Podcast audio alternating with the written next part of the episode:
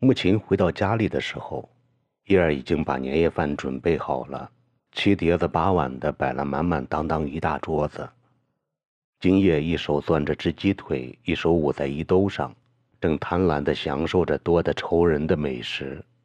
他若不是紧紧地捂住自己的衣兜，被填塞得鼓鼓囊囊的一衣兜的糖果、花生、栗子就要露出来，又要惹得弟弟怀玉的一阵狂呼乱叫。像是怀玉被大人们宠惯紧了，两只乌黑的眼珠子滴溜溜的乱转，看着什么就张着小手，要到手了又不屑一顾的随手扔掉，再去找寻尚未发现的新鲜东西。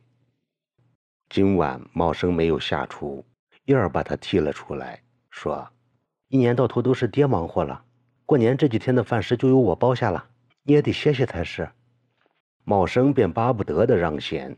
主动担当了怀玉的保姆加保镖这一重任。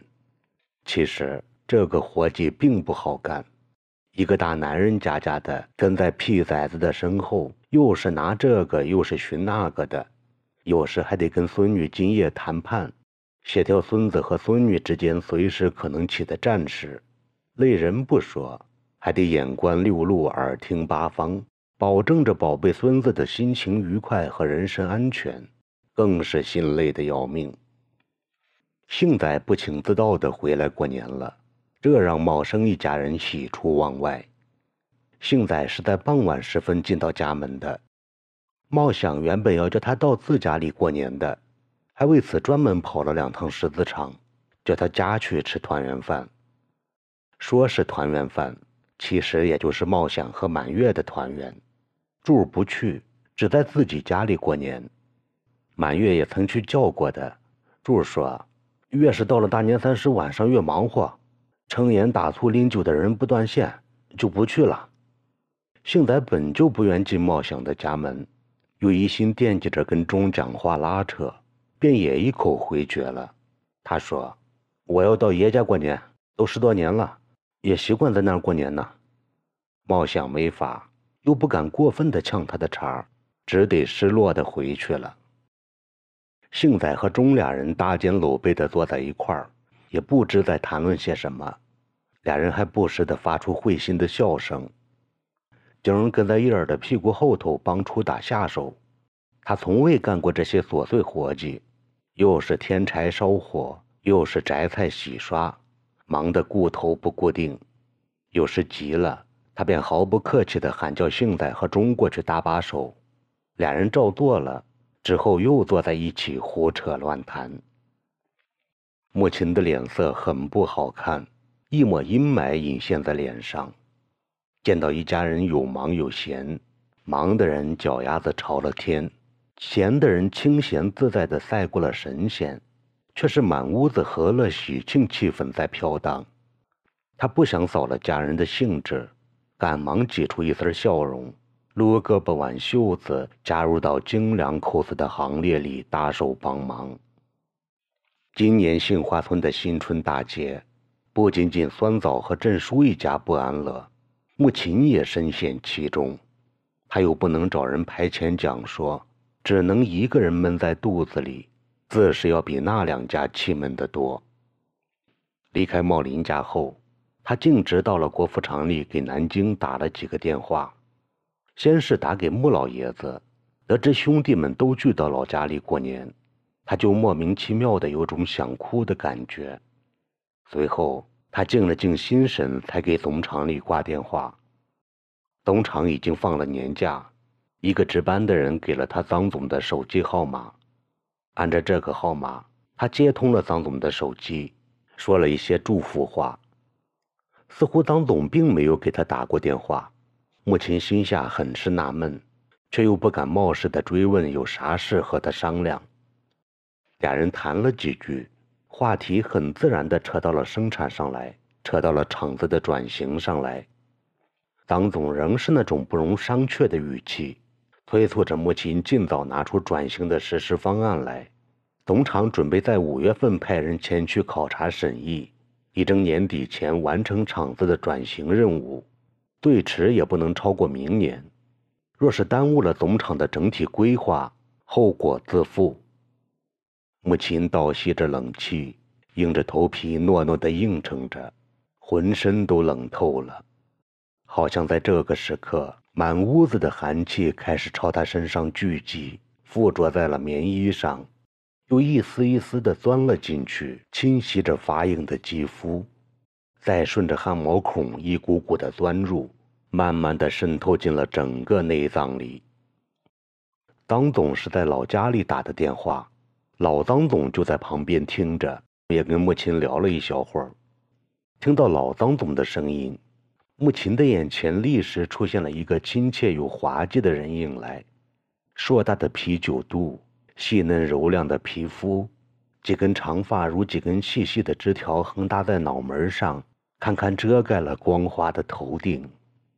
在老张总讲第一句话的时候。母亲下意识地想到，老张总肯定又用胖乎乎的手掌在轻轻地摁压着自己红头秃亮的脑门了。老张总依然是那种信任的语气，充分肯定了母亲所领导的这几个分厂几年来取得的显著成绩。他说：“已经把总厂让给儿子来全盘经营，杏花村厂的产品质量和市场信誉经受住了考验。”并显示出了强劲的发展潜力，是个大有作为的好生产基地。鉴于目前市场走势和未来竞争的需要，确定杏花村厂实行转型更换产品，总厂也是在深思熟虑之后才做出的审慎决定，更是儿子上马后采取的第一个改革步骤。希望母亲能够理解总厂的意图，体谅儿子的难处，想尽办法克服眼前困难。走出困境，实现企业未来大发展的目标。他相信母亲有这个魄力和信心，能够圆满完成改制和转型的任务。老张总的一番话，说的母亲心里热一阵凉一阵的，就跟伤风感冒打摆子一般。热的时候，全身热血沸腾；凉的时候，又从头到脚通身冰凉。如洗了一个冷水澡。放下电话，母亲愣愣地呆坐了大半天，还在纳闷今天下午到底是哪个打来的电话。忽的，他想起了王工，那个实心实意帮自己建厂的总工程师，那个务实又体贴山里人的，曾经下乡到过北大荒的知识青年，那个才高八斗却又谦虚和蔼的高级知识分子。他又把电话打到总厂，要了王工的手机号码，就迫不及待地拨打了他的电话。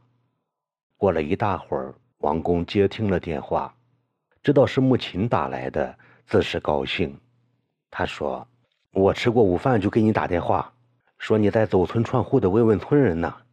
你一位女同志也太不容易了，要好好注意自己的身体啊，在这种关键时候，千万别拖垮累趴下了。”你得记住，你的身体不仅仅属于你个人的，更是属于上千口子人的杏花村和拥有几百万固定资产的国服厂的。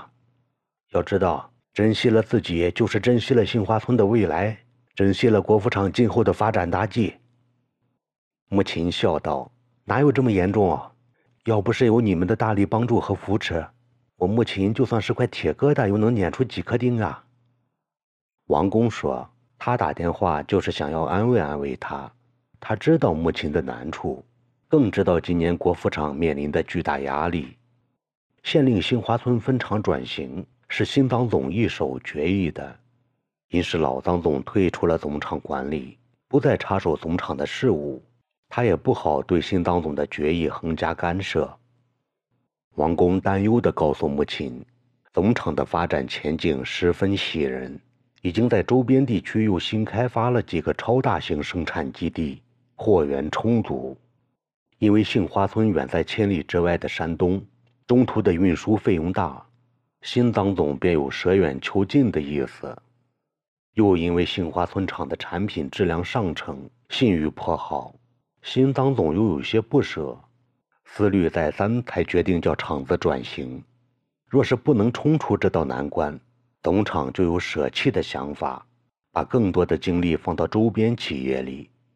因此，目前不管有多大困难和阻力，母亲都不能有丝毫的懈怠和气馁，要咬紧牙关背水一战。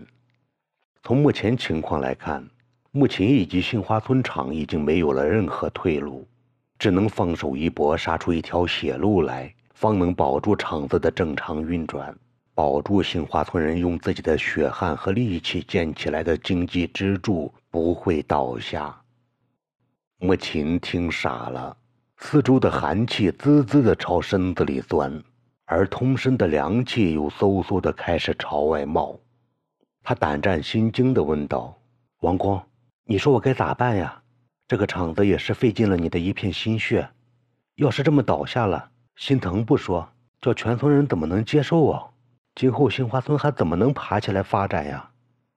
王公安慰他道：“你也别太急，我正在想办法说服新党总呢。”估计效果不会太好，但也决心再试试。过些日子，总厂可能要派人去你那里，我准备争取亲自去一趟，跟你好好商量一下。车到山前必有路嘛，说不定能找到什么转机，下死力把厂子挽救回来的。